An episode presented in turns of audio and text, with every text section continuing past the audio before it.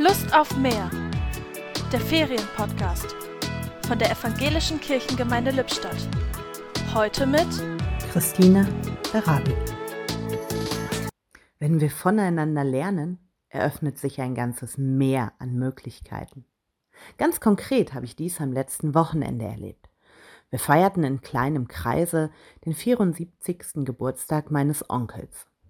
Meine Tante, ansonsten eher etwas zurückhaltend und von Typ her distanziert, überlegte nun, stehend auf dem Parkplatz vor dem Café, wie wir uns alle begrüßen könnten, so ganz ohne Handschlag.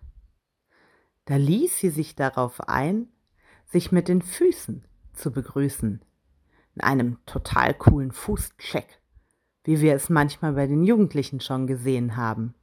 Und so standen wir nun auf dem Parkplatz und dann berührten sich plötzlich die Füße, der ein oder andere kam aus dem Gleichgewicht und die ganze Situation war sehr locker und wir gingen entspannt in das gemeinsame Kaffeetrinken.